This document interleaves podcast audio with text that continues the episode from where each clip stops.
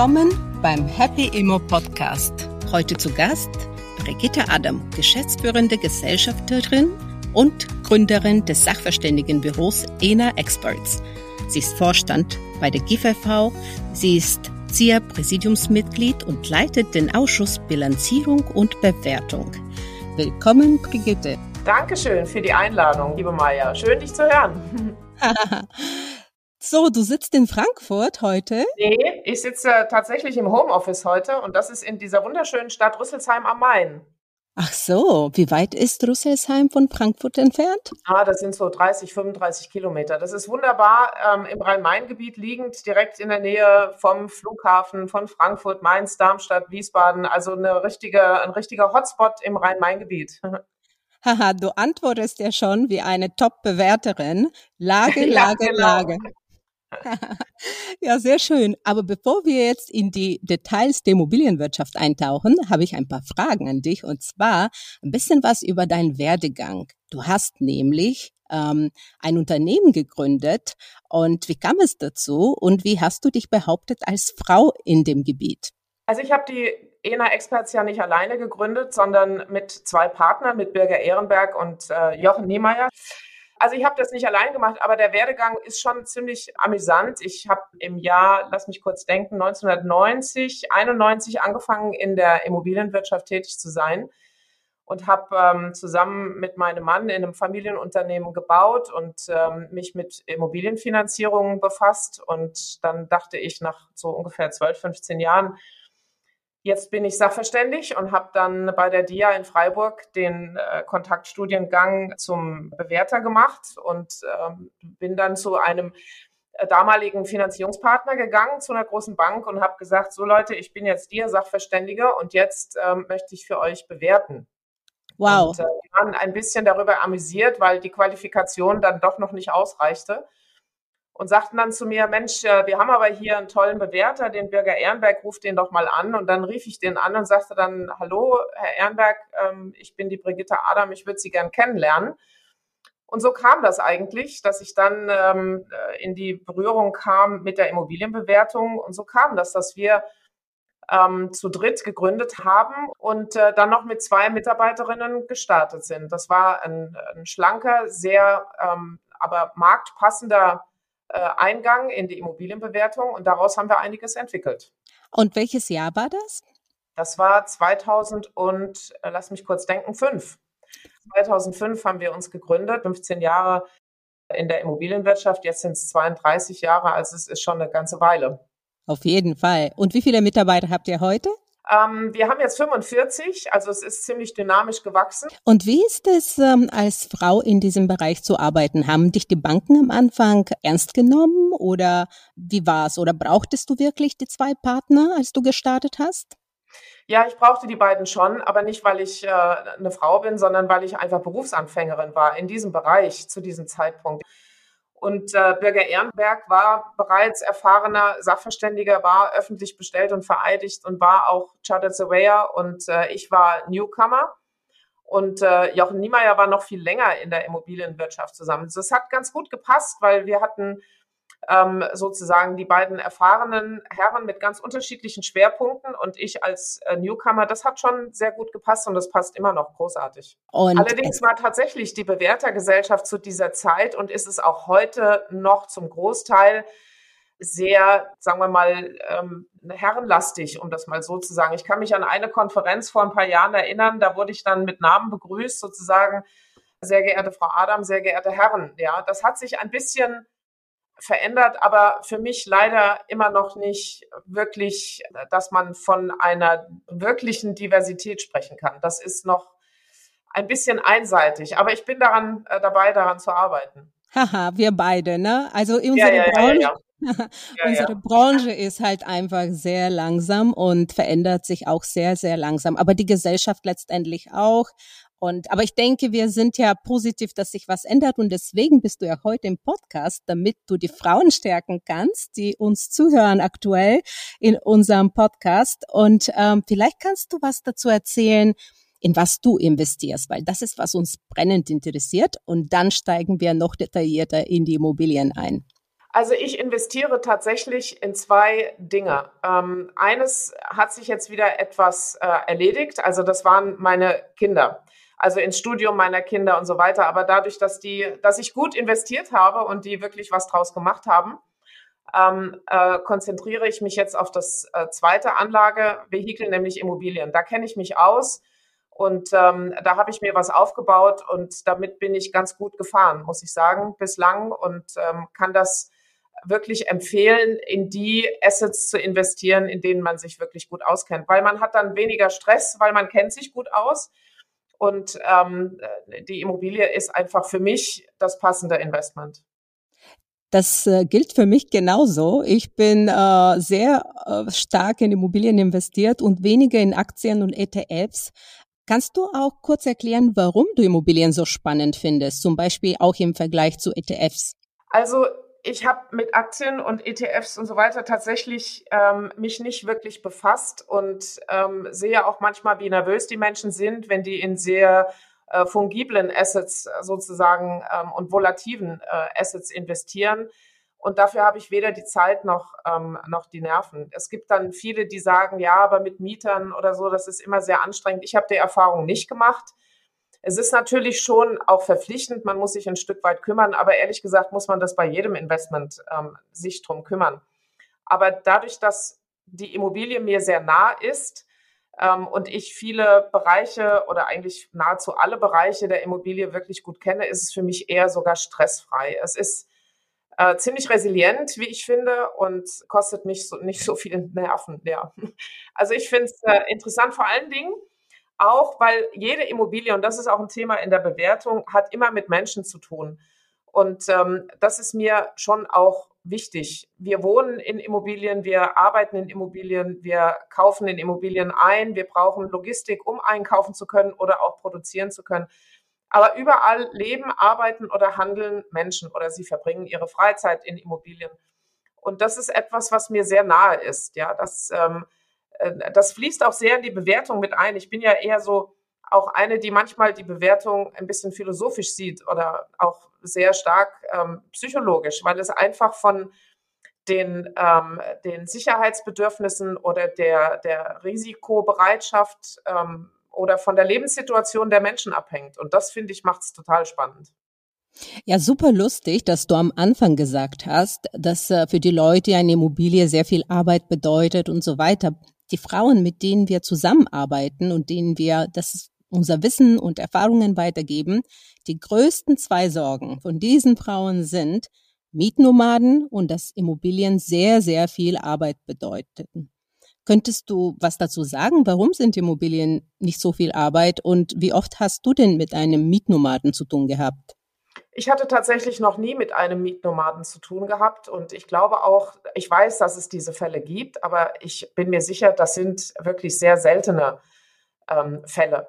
Ähm, ich hatte Gott sei Dank noch nie das Problem. Ich habe allerdings auch ein eher, sagen wir mal, ich weiß gar nicht, wie ich es nennen soll, soziales Vermieterherz kann ich auch nicht sagen. Es hört sich so ein bisschen klischeehaft an, aber ich habe sehr geringe Mieterwechsel, treibe allerdings auch meine Mietforderungen nicht immer auf die Spitze, sondern sehe das ganze Investment ganzheitlich. Ich sage mir, wenn mein Mieter sich wohlfühlt und äh, eine marktübliche Miete zahlt, die nicht ständig ähm, irgendwie auf die Spitze getrieben wird, dann bleibt er drinnen. Und je länger der drinnen bleibt, desto weniger Arbeit habe ich damit und ähm, desto besser ist der Werterhalt meiner Immobilie. Also ich bin jetzt rein im wohnwirtschaftlichen Bereich unterwegs. Das muss ich allerdings sagen, in meinen privaten äh, Investments.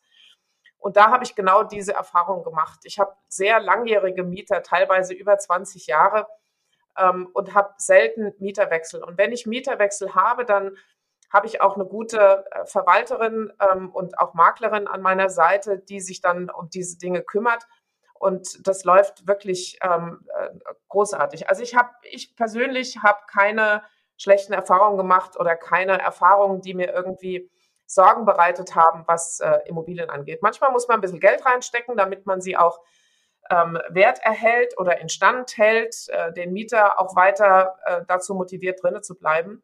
Aber das ist ähm, für mich keine Arbeit, sondern das ist für mich eine Selbstverständlichkeit.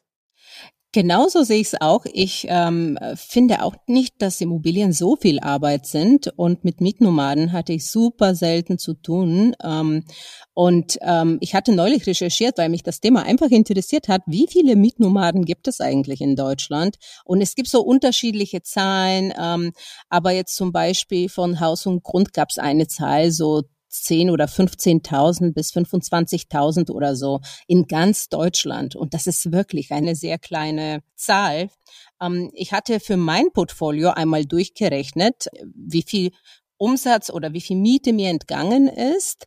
Über 20 Jahre, glaube ich, waren das 0,3 Prozent durch, äh, eher würde ich sagen, Mieter, die nicht zahlen, weil du kannst nicht über alle Mieter sagen, dass die Mietnomaden sind, weil ähm, manche äh, geraten einfach in Schwierigkeiten irgendwann, auch wenn sie davor guten Beruf hatten oder sowas, kann jedem passieren. Und dann zahlen die einfach nicht. Ne? Also solche mhm. Situationen gibt's auch. Ja, da hilft aber immer reden. Ne? Also ich habe da jetzt auch da relativ wenig Erfahrung gemacht, aber tatsächlich in einem Fall war es dann auch so, dass ähm, das war ähm, eine Krankenschwester, die ursprünglich in einer sozial geförderten Wohnung, die ich gekauft habe, gewohnt hat und dann lief irgendwann die, die Förderung aus.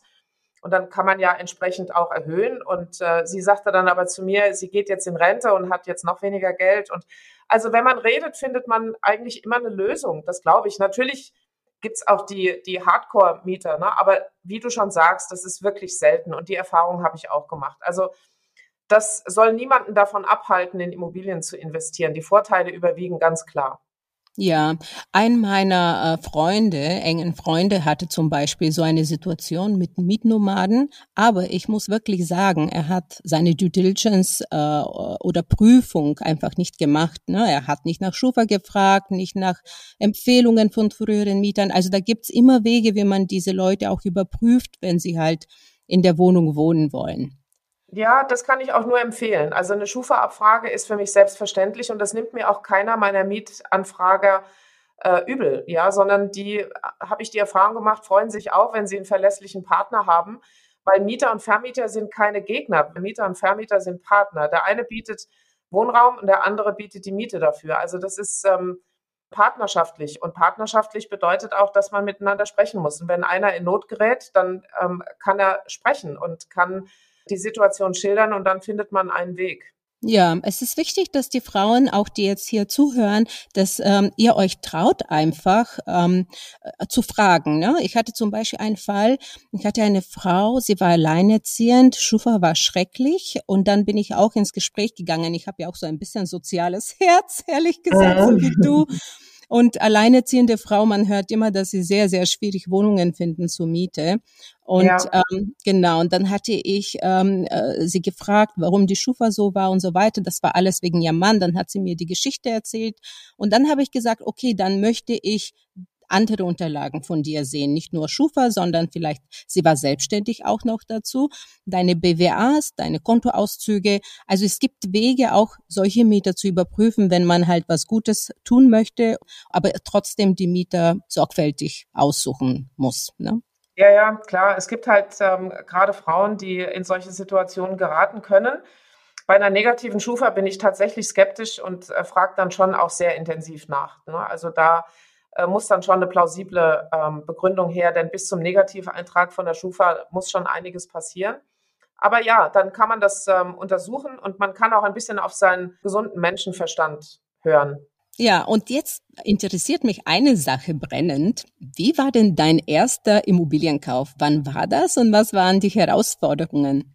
Die waren gar nicht so dolle, die Herausforderungen. Da war ich ein bisschen privilegiert, weil ich die erste Immobilie, die ich gekauft habe, selbst gebaut habe. Insofern ähm, wusste ich, was mich erwartet. Das war natürlich letztlich von Vorteil. Nichtsdestotrotz war es für mich äh, neu vom Prozedere, weil ich gleich auch zu Berufsbeginn in der Immobilienwirtschaft schon losgelegt habe und eigentlich noch nicht so wahnsinnig viel Ahnung von der Materie hatte aber dachte, wenn ich ja selber etwas äh, produziere, dann muss es ja irgendwie gut sein, also werde ich da drin investieren. Ähm, und ähm, das hat auch ganz gut geklappt. Das war eine Eigentumswohnung, ich weiß noch, im Rheingau in Österreich-Winkel. Und ähm, die ist auch seitdem ähm, komplett vermietet. Ähm, das war 1995, glaube ich. Und ähm, seitdem habe ich zwei, drei Mieterwechsel gehabt und vielleicht in dieser Zeit von 1995 bis jetzt durch Mieterwechsel vielleicht drei, vier Monate mal keine Miete. Ansonsten läuft das alles. Und äh, das hat mich dann auch ermutigt, da weiterzumachen. Ja, zu sagen, okay, du baust jetzt auch dein Know-how auf und ähm, äh, kannst dann auch weiter investieren. Aber selber die Frauen, die jetzt nicht in der Immobilienwirtschaft arbeiten oder nicht da äh, so drinne sind, ist es ähm, eine gute Investition, weil es tatsächlich also erstmal gute Beratungsdienstleistungen auch gibt, ähm, äh, die das äh, Investment unterstützen und weil es einfach so, also nach meinem Eindruck relativ unaufgeregt ist. Ja, kannst du uns kurz erklären, wo diese Wohnung war und äh, wie war die Rendite und damals die Finanzierung ungefähr? Also wir, damals, das war in den 90er Jahren, da waren wir beim Zinssatz im 10-Jahres-Bereich von roundabout, ich weiß nicht, 8, 9 Prozent. Ne? Also wir sind ja momentan am Schreien, wenn wir äh, drei oder vier Prozent haben, wobei das im Grunde auch durch die äh, sehr rasante äh, Steigerung der Zinsen oder Erhöhung der Zinsen in den letzten Monaten und mit dem Preisniveau auch schon auch eine andere Situation ist. Aber damals habe ich das auch voll finanziert und da gab es noch ein Finanzierungsmittel, das hieß Disagio, das macht heute kaum noch jemand. Da wurde dann quasi gegen eine Art Vorauszahlung des Zinses ähm, ein niedriger laufender Zinssatz ähm, vereinbart. Und es wurde in der Regel ähm, ziemlich voll finanziert. Also mal zumindestens der Kaufpreis. Die Nebenkosten waren dann Eigenkapital. Ähm, aber der Kaufpreis wurde ähm, komplett finanziert und hat sich auch durch die Mieten ähm, ganz gut gerechnet. Jetzt hat man natürlich bei solchen Investitionen wie in Wohnimmobilien, also klassischerweise Eigentumswohnungen, ähm, das weiß auch jeder, der heute sich mit der Immobilienwirtschaft befasst, jetzt nicht die Riesenrendite. Aber die Riesenrendite war nicht mein Thema. Die Hauptmotivation war im Grunde eine Altersvorsorge zu haben, weil ich ja auch selbstständig bin und das auch seit über 30 Jahren. Ähm, und auch, sagen wir mal, die gesetzliche Rentenversicherung mir zwar jedes, äh, jeden Zeitraum ihren Bescheid schickt, aber davon könnte ich jetzt ähm, in der Rente auch nicht leben. Und das war mir ganz wichtig, dass ich dann lastenfreie Immobilien habe. Deswegen habe ich quasi mit ähm, äh, Ende 20 angefangen und ähm, freue mich jetzt drauf, dass die Wohnungen lastenfrei sind und dass, klar, die Mieten muss ich versteuern, alles gut, aber ich kann sie vielleicht auch die ein oder andere Wohnung mal verkaufen und mir dafür wieder Liquidität reinholen. Also ich bin da jetzt sehr flexibel und das war für mich im Nachhinein genau die richtige Entscheidung, meine Altersvorsorge aufzubereiten. Und hast du damals mit der Miete deine Zinsen und deine Tilgung abdecken können? Ja, ja, ja, ja. Du hast natürlich dann noch steuerliche Themen. Ne? Also du konntest ja die Zinsen auch, oder du kannst die Zinsen steuerlich geltend machen. Wir hatten damals noch andere Abschreibungssätze. Ähm, aber das hat sich gelohnt, ja. Also man hat dann auch viel investiert in die Wohnung. Du hattest noch eine Neubauabschreibung, eine progressive Abschreibung, die hast du ja heute in diesem Sinne auch nicht. Das hat sich steuerlich damals schon sehr ähm, rentiert. Heute haben wir ein anderes System, äh, steuerliches System, aber wir haben heute auch andere Mieten und wir haben andere Renditen. Ähm, äh, und, und wir haben, also wichtig ist es halt bei Investments in Immobilien, dass man das wirklich langfristig betrachtet. Das ist nichts, wo ich eben mal schnell Geld machen kann, ähm, aber es ist eine, eine langfristige ähm, Investition, die sich ähm, wirklich rentiert. Nicht bei, mit, mit super äh, Renditen, aber mit seriösen und langfristig planbar verlässlichen ähm, Renditen. Und das ist das ähm, Schöne an der, an der Immobilie. Das, wie gesagt, lässt einen relativ ruhig schlafen und ähm, macht einen nicht so, nicht so fürchterlich nervös. Und das hat sich rentiert. Also ich bin ja jetzt sozusagen ja am, am Ende meiner Investmentrechnung, was meine ersten Investments angeht, was nicht heißt, dass ich nicht neue mache, aber die, die ich damals geplant habe, waren genau die richtigen. Wenn ich das heute sozusagen am am, am Ende der Wertschöpfungskette dann äh, mir ausrechnet. Ne? Das war schon gut, ja. War eine richtige Entscheidung. Ja, super. Ich äh, finde es total toll, dass du auch dieses Thema mit den Zinsen angesprochen hast, weil wirklich in den 90ern waren die Zinsen auch viel höher. Und im Vergleich sind wir in ganz niedrigem Bereich eigentlich heute in Deutschland. Und wir sagen unseren ähm, Zuhörerinnen äh, und die Circle Members und unsere Bootcamp-Teilnehmerinnen sagen wir auch immer, die Miete soll die Zinsen und die Tilgung abdecken. Und danach könnte noch was übrig bleiben, aber das wäre das Wichtigste. Und so sorgst ja. du für deine, für dein Alter. Und genau das hast du auch gemacht. Und das ist mir auch sehr wichtig, wenn ich in, ähm, in solchen Immobilien investiere, habe ich ähnlich gemacht, auch Ende 20, als ich ähm, angefangen habe zu investieren. Und ähm, ich tilge nicht so gerne, also ich investiere lieber mein Eigenkapital in neuen Immobilien. Ähm, und ich glaube, da kommen jetzt so ein paar spannende Möglichkeiten. Und damit möchte ich jetzt zu dem neuen Thema ähm, überführen. Was passiert heute im Markt? Ähm, die Zinsen sind gestiegen. Die Bewertungen sind teilweise gefallen, äh, sehe ich, äh, um vielleicht so 10, 15 Prozent. Wir sagen allen unseren Teilnehmerinnen ähm, und Zuhörerinnen und Followers, wir sagen immer, gebt viele Angebote ab. Und so, dass sich das für euch rechnet. Und manchmal kommt so ein Angebot auch durch und man kann auch super gut einkaufen. Wie siehst du das? Also ich glaube, es ist ein guter Zeitpunkt ähm, zu kaufen. Wobei ich muss sagen, dass der Zeitpunkt eigentlich noch nie so wirklich schlecht war für Immobilien, weil entweder waren die Preise recht moderat, dafür die Zinsen dann höher oder die Mieten moderat, aber insgesamt hat sich es eigentlich immer ausgerechnet und vor allen Dingen immer unter dem Hinblick einer langfristigen Investition. Die Banken machen ja auch ihre Finanzierungen so, äh, dass sie, sagen wir mal, auf einen Zeitraum von roundabout 30 Jahre rechnen, ihre Annuitätendarlehen. Ne? Und ich glaube, so ein Investment von, äh, in Immobilien sollte man auf einen Zeitraum von ähm, zehn Jahren rechnen, wenn man quasi äh, über einen Exit, über eine Exit-Strategie daraus noch was ziehen will. Aber wenn man es für die Altersvorsorge haben möchte, dann ähm, sollte man das länger kalkulieren. Und über die Zeit rechnet sich, rechnet sich das, ähm, also hat sich es jetzt in den letzten 30 Jahren wirklich äh, super gerechnet. Und auch wenn wir jetzt sagen wir mal, eine andere Marktrichtung erleben, bin ich davon überzeugt, dass wenn man das wirklich seriös langfristig betrachtet, dass die Immobilie immer noch das Richtige ist für ein privates Investment, vor allen Dingen für die Altersvorsorge. Und da kommt so ein Thema, was ich nochmal mit einfließen lassen möchte, gerade bei Frauen, weil wir das Thema ja auch im Fokus haben.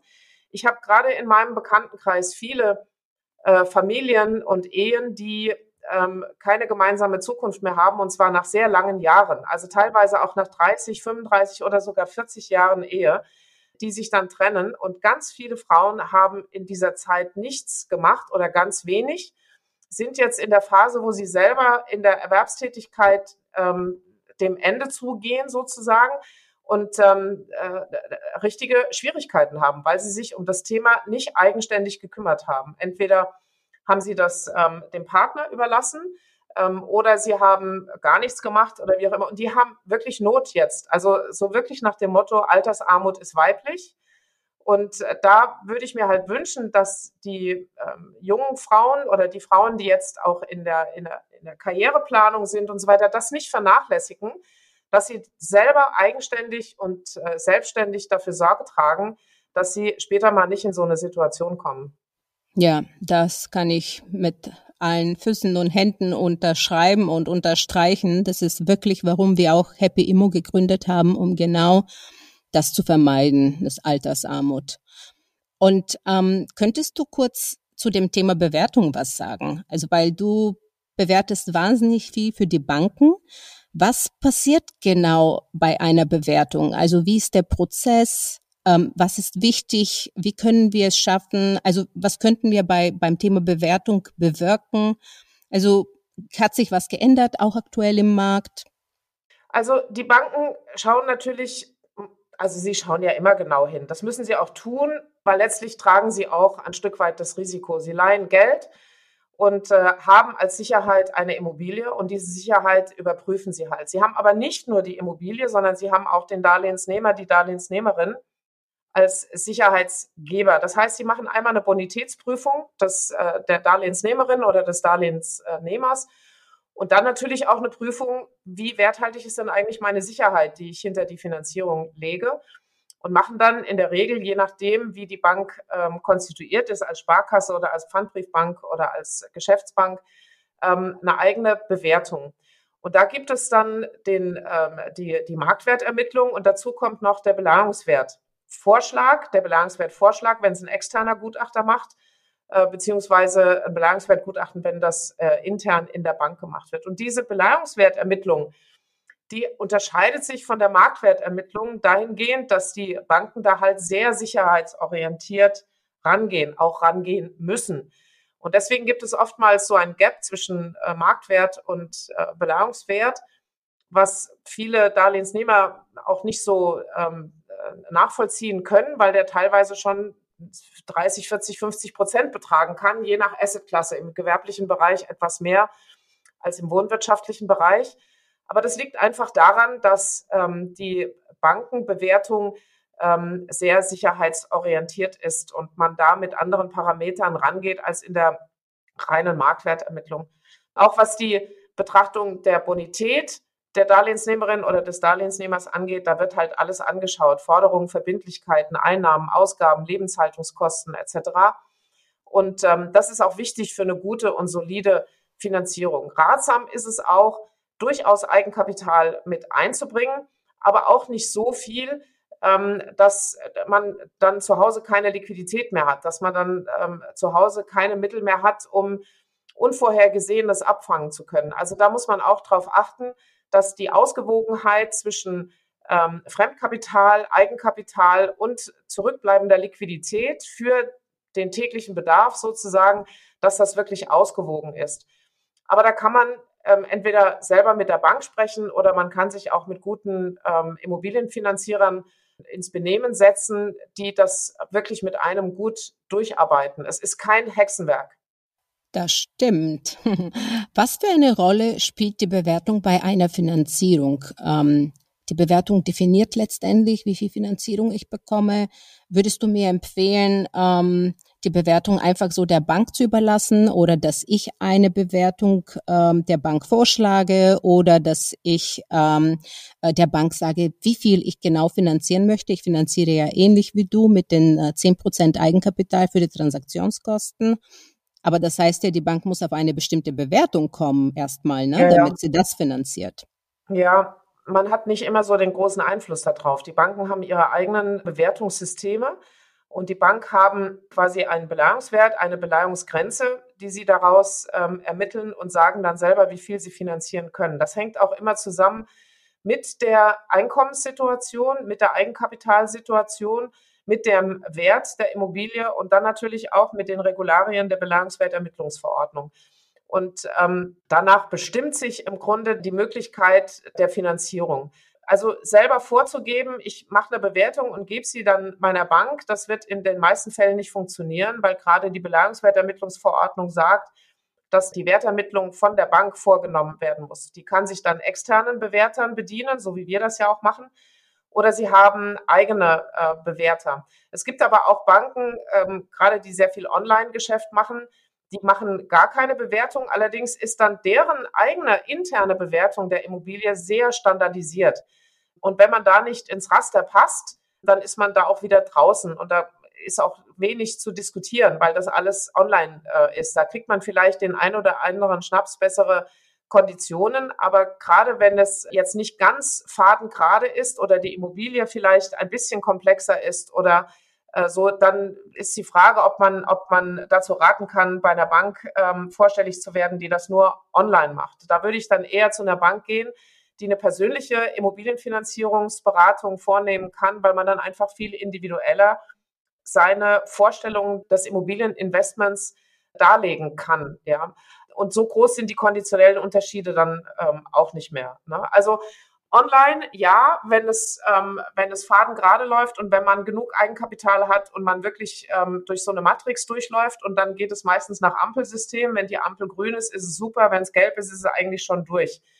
Wenn man ein bisschen komplexere Immobilie hat oder auch komplexere Investmentsvorstellungen, dann würde ich auf alle Fälle raten, an eine Bank heranzutreten, die eine persönliche Immobilienfinanzierungsberatung vornehmen kann.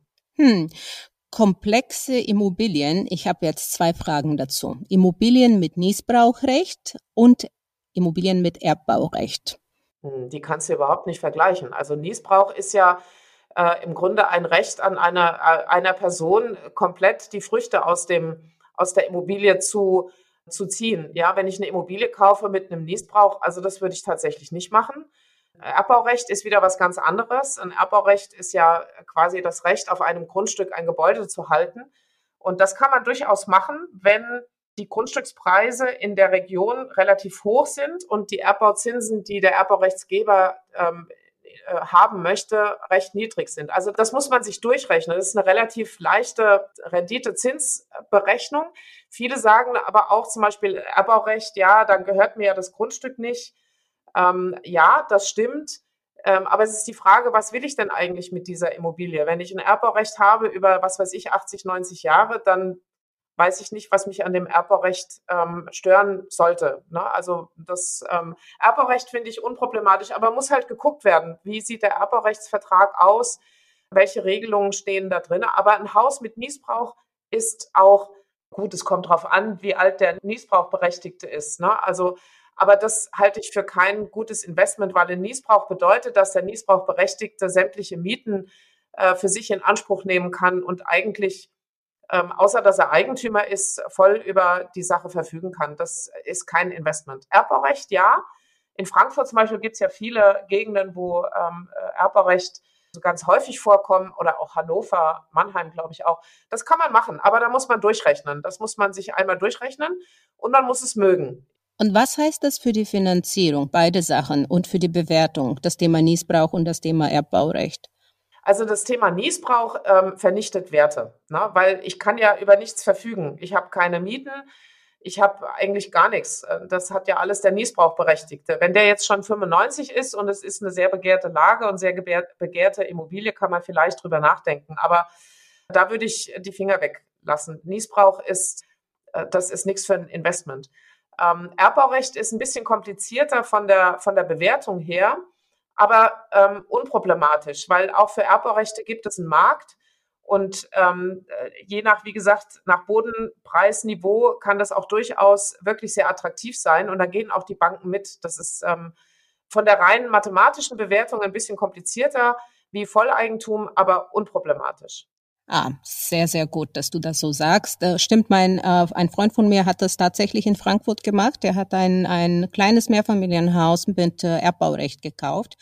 Aber bis jetzt mit dem Thema Niesbrauchrecht, äh, ich kann mich damit auch nicht anfreunden und ich glaube, die Banken finanzieren das gar nicht. Das nee, sehr, machen die auch nicht, weil sie haben ja keine Mieteinnahmen. Sie haben kein Recht auf Zugriff von, von äh, Mieteinnahmen. Das ist problematisch. Ja. Davor hattest das du was. Das wird ja meistens im familiären Bereich gemacht. Ne? So der Klassiker ist ja, ich übertrage meinen Kindern ähm, meine Immobilie, aber mache entweder ein Wohnungsrecht, dann ähm, habe ich halt das Recht drin zu wohnen, oder ich mache, wenn es ein kleines Mehrfamilienhaus ist, ein, ein Niesbrauch drauf, ne? weil dann kriege ich wenigstens noch, solange ich lebe, äh, die Miete, die da rauskommt. Aber das ist für ein Investment seitens eines äh, fremden Drittens sozusagen, ist das nicht, ähm, ist das nicht doll. Ja, das stimmt. Davor hattest du was äh, zum Thema Bewertern gesagt. Und zwar, ähm, die Banken haben entweder interne Bewerter oder externe Bewerter. Mhm. Und ich habe eigentlich nicht so gute Erfahrungen mit den internen Bewertern gemacht. Ich habe oft bei internen Bewertern eher niedrigere Werte bekommen als von externen. Und ähm, so konnte ich äh, meine Finanzierung nicht wirklich vereinbaren ähm, oder musste auf eine andere Bank umsteigen. Wie siehst du das?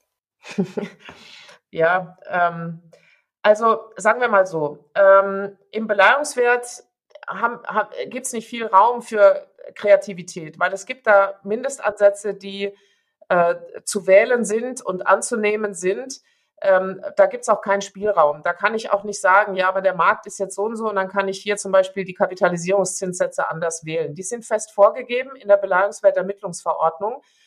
Aber es ist die Frage, ob ich an die Maximal- oder Minimalsätze herangehe. Also so einen kleinen Spielraum habe ich letztlich schon.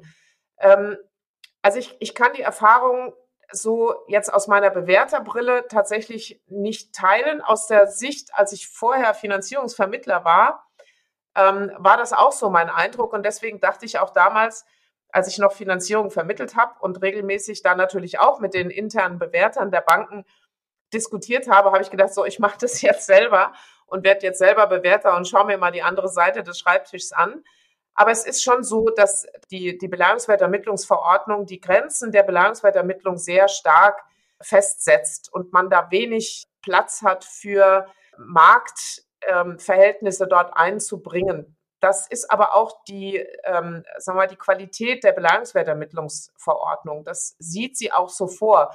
Das ist kein Marktwert mit einem Abschlag. Das war früher mal. Die Beleihungswertermittlungsverordnung gibt es ja erst seit 2006 und vorher hat man ähm, einen Marktwert ermittelt und dann einen Abschlag gemacht. Bei Gewerbeimmobilien 20 Prozent, bei Wohnimmobilien in der Regel 10 Prozent.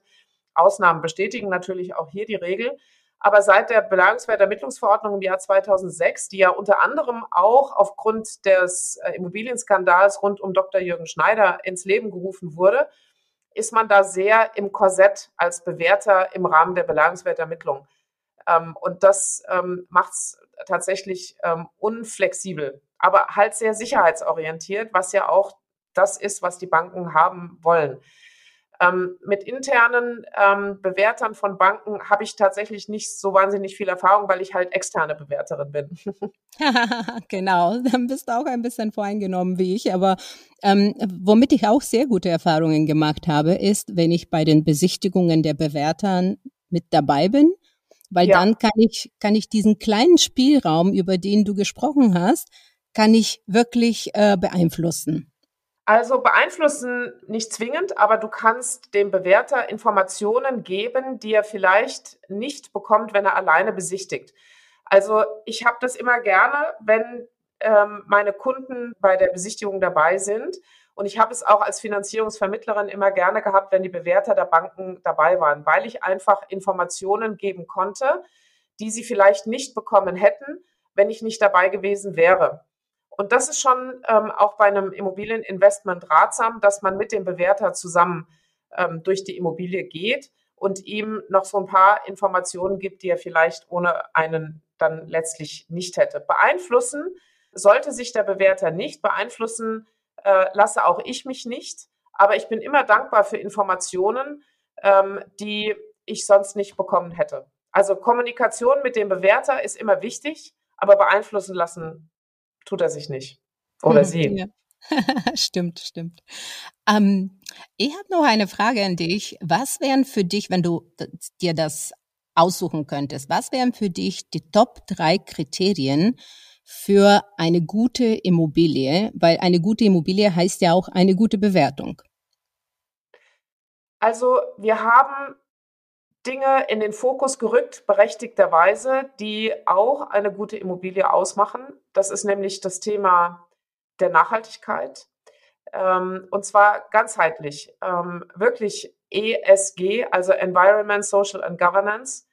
Ähm, wenn das jetzt nicht unbedingt nach den Kriterien der EU-Taxonomie, aber wenn das mal insgesamt berücksichtigt worden ist bei der Herstellung, bei dem Betrieb der Immobilie, dann ist es schon eine ein Anzeichen für eine gute Immobilie. Weil alles, äh, wo ich sage, dass der Investor sich auch um seine Zielgruppe, nämlich um seine Nutzer der Immobilie, wirklich intensiv Gedanken gemacht hat, macht für mich eine gute Immobilie aus.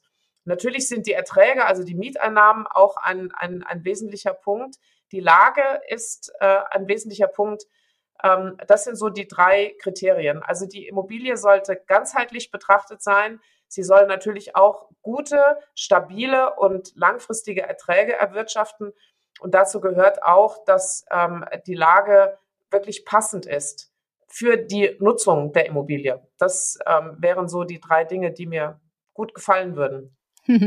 Das erste, was du gesagt hast, das finden wir aktuell wirklich sehr, sehr spannend, weil im Netz kursieren ja ein paar interessante Videos darüber, wie die neue Gesetzgebung uns enteignen möchte, ne, durch äh, das Thema Energieeffizienz. Ich habe tatsächlich ein Mehrfamilienhaus mit der Energieeffizienz äh, Klasse F und ich bin sehr gespannt, was jetzt hier passieren wird, weil bis 2050 muss das Haus auch null Emissionen haben. Ja, ich finde die, die Diskussion, ähm, wie manchmal bei einigen anderen Themen ja auch, ähm, immer so ein bisschen getrieben. Ähm, ich finde es allerdings auch sinnvoll, dass wir in unsere Immobilien investieren ähm, und sie auch versuchen, so energieeffizient wie möglich zu machen. Allerdings immer auch unter Berücksichtigung, dass der Investor die Mittel seiner Wahl auch unter wirtschaftlichen Gesichtspunkten wählen kann. Ähm, und das halte ich für wichtig. Also wir hatten diesen Dämmwahn ja auch schon und wir hatten ähm, andere bauphysikalische Themen, die so gut für die Immobilie, für die Konstruktion letztlich gar nicht waren. Und man weiß auch nicht, ob man damit wirklich so viel Energie gespart hat. Aber Fakt ist, dass wir in der Immobilienwirtschaft, gerade im Neubaubereich, halt einiges dazu beitragen, was CO2 befördert. Und das müssen wir reduzieren. Da müssen wir kreativ sein. Und das sind ja auch ganz viele Unternehmen, die sich damit wirklich befassen und ernsthaft damit befassen. Und diese Unternehmen müssen unterstützt werden. Das ist natürlich auch ein politisches Thema und Politik ist nicht immer ähm, was, ich hatte letztens mal eine Veranstaltung, die habe ich betitelt nach einem Zitat von Stefan Zweig. Das hieß, Politik und Wahrheit wohnen selten unter einem Dach. Ich weiß, das war ein bisschen ähm, überspitzt, aber ich glaube, wir müssen konzentriert unter Berücksichtigung sämtlicher agierenden Unternehmen, Personen, Nutzern, Investoren ähm, dafür sorgen, dass wir in der Immobilienwirtschaft tatsächlich etwas ähm, mehr fürs Klima tun, weil wir, wir sorgen schon sehr für, für, einen, für einen hohen CO2-Ausstoß. Das stimmt schon. Da müssen wir kreativer werden. Und wir Menschen ticken halt manchmal so, dass wir irgendwie Druck brauchen, um, ähm, um, um richtig loszulegen. Das ist ein bisschen bedauerlich, aber menschlich, äh, wie ich schon sagte. Aber ähm, wir dürfen es auch nicht übertreiben und nicht immer übers Ziel hinausschießen. Aber da bin ich zusammen mit dem ZIA und auch mit der GIF sehr nah dran, mich dafür auch zu engagieren, dass, dass äh, so eine Transformation auch möglich wird, unter Berücksichtigung auch der erforderlichen Wirtschaftlichkeit. Wie fließt das in die Bewertung rein jetzt äh, tatsächlich, ne? dieses Thema Energieeffizienz? Und mhm. ähm, was bedeutet das für die Banken und für private Investorinnen vor allem? Interessiert mich das. Ja, also das ist eine der meistgestellten Fragen, die ich momentan bekomme. Wie wirkt sich das auf die Werte aus? Wie wirkt sich das auf die Finanzierungen aus? Die Banken haben natürlich auch die Aufforderung oder auch beziehungsweise die Anordnungen bekommen, im Stichwort Green Deals, also wirklich darauf, äh, dafür zu sorgen, dass die Investments, die Sie tätigen, entsprechend grün sind oder grün werden oder ESG-konform sind oder EU-Taxonomie-konform sind. Und das tun sie auch. Wie fließt das in die Bewertung mit ein? Ähm, wir haben, sagen wir mal, noch nicht so wahnsinnig viele Marktdaten zu äh, ESG-konformen Immobilien oder nachhaltigen Immobilien. Aber das kommt jetzt auch alles und wir müssen das in der Bewertung auch sehr stark äh, und intensiv beobachten. Also schauen, wenn wir jetzt auf deine Immobilien zurückgehen, Energieklasse F, dann gucken wir natürlich, okay, ähm, wie attraktiv ist denn die Lage oder wie attraktiv ist diese Assetklasse, ähm, um sie einer Sanierung auch mal ähm, irgendwann in ein paar Jahren zu unterlegen, damit sie halt eben noch weiterhin zukunftsfähig ist. Also wir müssen das immer sehr individuell betrachten, nach Immobilienart, nach Nutzungsart, nach Lage lohnt sich ein Investment oder würde man eher sagen, na, die Immobilie ist jetzt eigentlich mit ihrem Lebenszyklus am Ende. Aber das Grundstück ist sehr attraktiv. Also würde man auch der zukünftige Investor vielleicht denken, ich ähm, will die Immobilie nicht mehr, aber das Grundstück und will darauf neu bauen oder anders bauen oder wie auch immer. Also das wird schon sehr individuell betrachtet in der Immobilienbewertung. Aber das Thema Nachhaltigkeit, ESG oder ähm, CO2-Ausstoß oder sowas spielt schon eine große Rolle und muss es auch, ne? weil der Markt sich ja damit auch befasst. Und wir bewerten, wir simulieren den Markt. Wir machen ihn nicht und wir gehen ihm auch nicht voraus und wir sind auch nicht schlauer als der Markt, aber wir simulieren ihn. Und wenn der Markt sich damit so beschäftigt, wie er es auch derzeit tut, dann müssen wir das auch in der Bewertung machen. Eine Frage jetzt zu meiner Immobilie. Also ich kann dir sagen, Toplage in Berlin. Renovierung würde sich oder die nachhaltige Sanierung würde sich vermutlich irgendwie lohnen, äh, müsste man gucken. Aber wie, wenn ich sage, aktuell will ich das nicht machen, weil ich einfach kein Eigenkapital dafür habe, was heißt das dann für die Bewertung? Das bedeutet im Grunde jetzt mal rein methodisch gesehen, dass ähm, die wirtschaftliche Restnutzungsdauer des Objektes sich ein Stück weit verkürzt, ne? weil ähm, man dann sagt, also okay, nur mit laufender Instandhaltung ähm, ist der, der, der wirtschaftliche Zyklus der Immobilie, also der wirtschaftliche Zeitrahmen, in dem du die Erträge weiterhin ge ähm, generieren kannst, äh, kürzer, als wenn jetzt deine Immobilie saniert werden würde. Würdest du sie jetzt sanieren, dann würde sich ähm, die wirtschaftliche Restnutzungsdauer, also die Zeit, worüber du deine Erträge erzielen kannst, entsprechend verlängern. Und das führt natürlich auch zu höheren Werten, klar. Ne? Aber das ist ja auch, das ist ja völlig normal. Wenn du etwas investierst, dann ähm, wird sich der Wert erhöhen. Gar keine Frage. Aber wie ist das zum Beispiel? Ich habe schon investiert, aber ich habe halt das Haus nicht gedämmt und ich habe immer noch so ähm, alte Gasetagenheizungen. In Berlin gibt es ja super viele Gasetagenheizungen noch. Ja, wie berücksichtigst du das in der Bewertung? Also erstmal Gasetagenheizungen sind per se nicht was Schlechtes. Ne? Also ähm, wenn die, wenn man die ab und zu mal erneuert und äh, die dann nicht so viele, ähm, so viel Gas verbrauchen, ähm, dann sind Gasetagen an sich, äh, Gasetagenheizungen an sich gar nichts Schlechtes. Die Frage ist, bekommst du im Zweifel mehr Miete, wenn du deine Immobilien, deine Wohnungen entsprechend modernisierst oder wenn du auch die Nebenkosten für deine Mieter durch ähm, moderne technische Gebäudeausstattung reduzierst. Du kannst es nicht eins zu eins umstellen auf die, auf die Miete, aber zumindestens kannst du ähm, bei einer Neuvermietung auch mehr verlangen. Du kannst äh, Modernisierungsmaßnahmen unter gewissen Voraussetzungen, rechtlichen Bedingungen auch umlegen. Also du kannst deine Erträge steigern, wenn du investierst. Wenn du das nicht tust, bleibst du in etwa auf dem Level und hast auch eine kürzere Restnutzungsdauer. Das heißt, dein Wert äh, schmilzt ein Stück weit ab. Wenn du hinein investierst, kannst du deinen Wert revitalisieren, du kannst deine Erträge steigern im Rahmen der gesetzlichen Möglichkeiten und dadurch werterhaltend sein. Und du kannst was für die Umwelt tun, wenn du da was reinsteckst. ähm, interessanterweise etwas für die Umwelt habe ich sogar getan, weil ich äh, Solar, ähm, Solarthermie auf meinem Dach habe. Aber ja, ähm, mit der Dämmung ähm, war ich ein bisschen zu voreilig und ich habe damals nicht gedämmt, weil ich nicht so viel Eigenkapital hatte. Ja, also die Dämmung ist jetzt auch nicht das, das, äh, das Allerweltsheil. Ja, ähm, wir haben auch teilweise ein bisschen immer viel gedämmt. Dämmung hat, ich kenne jetzt dein Haus nicht, aber Dämmung hat auch durchaus bauphysikalische Risiken. Ne? Wenn du jetzt die Außenhülle einpackst, kann in, in, im Gebäude eine Taupunktveränderung stattfinden, entweder durch die Fenster oder durch eventuelle Lücken oder Fensterleibungen oder Türen, wie auch immer. Also jetzt nur Dämmung zu sagen, Dämmung ist, äh, ist, ist toll, dann kommt es auch darauf an, mit was dämme ich eigentlich. Also Styrodurdämmung ist jetzt nicht so wirklich umweltfreundlich, Mineralwolle ist halt entsprechend auch etwas teurer. Also Dämmung, ja, ist natürlich sinnvoll, muss aber auch wirklich gut geplant sein und auch gut gemacht sein und auch die richtigen Materialien ähm, gewählt sein. Es gibt aber durchaus alte Häuser, so gerade, ich sage jetzt mal so Gründerzeit, ne, 19, 1900, 1920 oder so, die können tatsächlich auch ein Stück weit verlieren durch, ähm, durch, durch Dämmung. Ne? Ähm, also da muss man ein bisschen hinschauen. Dämmung ist, ist nicht alles. Also das gesam ganzheitliche Konzept für die, für die Immobilie wäre einfach wichtig äh, zu betrachten und zu kalkulieren. Spannend, dass du das sagst. Ich melde mich bei dir. Ich habe genauso ein Haus aus der Gründerzeit. Und ähm, ja, dann bin ich gespannt, was du mir dazu raten würdest. Damals habe ich mich entschieden, nicht zu dämmen. Ähm, aber ähm, ich beobachte auch den Markt und ich beobachte die neuen Trends und ich versuche für mich auch gute Lösungen zu finden. Ähm, was ich aber feststelle zum Beispiel ist, dass die ganzen Bauunternehmer und Handwerker, das sind noch sehr altmodisch denken, die kennen halt die neuen Systeme nicht, raten immer davon ab und wollen immer nur das Erprobte. Wie ist da deine Erfahrung? Die Erfahrung habe ich nicht gemacht. Natürlich gibt es auch äh, bewährte Systeme, die weiterhin auch gut sind. Das ist überhaupt gar keine Frage. Gerade Dämmung. Ne?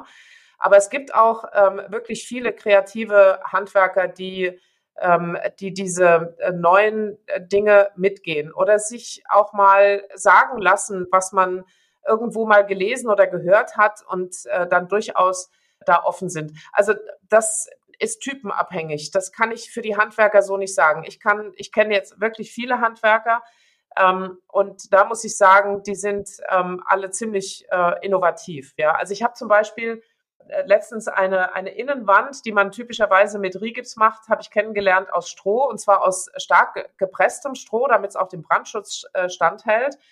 Und habe das auch einem ähm, Innenausbauer mal vorgestellt und der ähm, hat sich dem Thema gewidmet. Der kannte das noch nicht. Ich habe das auf irgendeinem Kongress mal so ein Muster bekommen, fand das hochspannend und äh, habe dann dem das vorgestellt er hat gesagt, er wird sich darum kümmern. Und ähm, der hat auch angefangen, das System zu übernehmen. Also es ist wie bei allem, ein bisschen typenabhängig. Ich habe zum Beispiel jetzt auch ähm, bei Baumaßnahmen mal bei einem äh, empfohlen, anstelle von Drehkippfenstern nur noch äh, Drehfenster zu machen und keine Kipp mehr, keine Kippmöglichkeiten mehr, weil gekippte Fenster sorgen in Immobilien immer nur für Probleme.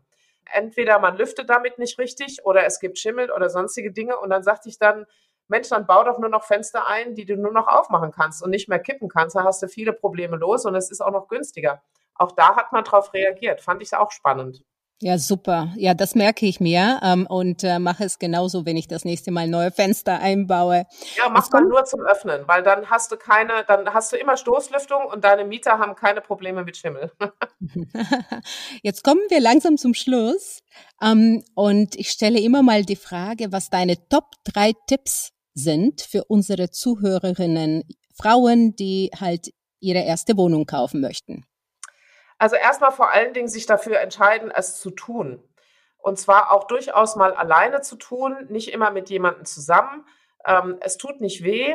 Man muss sich ein bisschen ähm, erkundigen, aber man kann sich wirklich gut beraten lassen.